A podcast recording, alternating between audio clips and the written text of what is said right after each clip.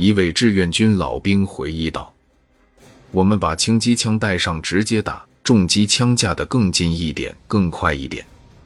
那时候六零迫击炮有好多，炮身后面是带炮盘的，都不用了，斜一拖，光一个炮身，抱着炮身斜对着，目测一下距离，装上炮弹就打。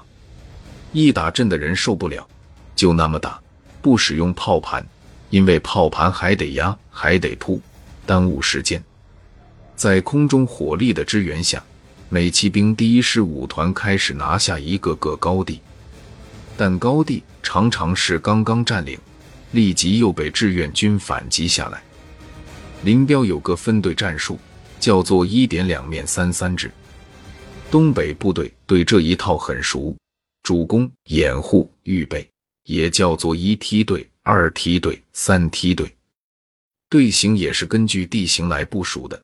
平原怎么打，水网稻田怎么打，丘陵地怎么打，山岭多的地方怎么打，这都是有队形的。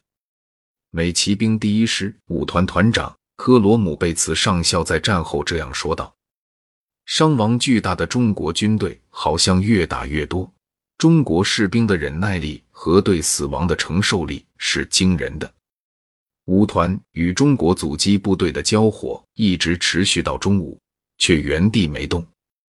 距离底平里只有五公里，如此近的距离，竟然是如此遥远。最后，科罗姆贝茨终于下了决心，不管那些满载着物资的卡车，也不管那些与中国军队扭打在一起的士兵，甚至不管那些炮兵了，他要亲自率领一支坦克分队。凭借着厚厚的装甲，硬冲到底平里去。下午三点四十五分，科罗姆贝茨亲自率领的由二十三辆坦克和一百六十五名士兵组成的特遣队，向着底平里的方向开始孤注一掷的快速前进。在坦克分队的最后，有一辆收容伤员的卡车。至于这辆卡车能不能冲到底平里？就只能看他的造化了。这支队伍立即就招来了志愿军的猛烈火力。一些中国士兵跑到公路上，试图将炸药包塞到坦克下面。这些勇敢的战士被坦克里的机枪打倒，但其他一些人开始用火箭筒攻击坦克。子弹从沿路的各个山包上像冰雹般倾泻下来。坦克开炮还击，可是，在运动交火中，他在坦克上的步兵死伤了许多。科罗姆贝茨知道，那些被遗留在后面的人将会成为俘虏。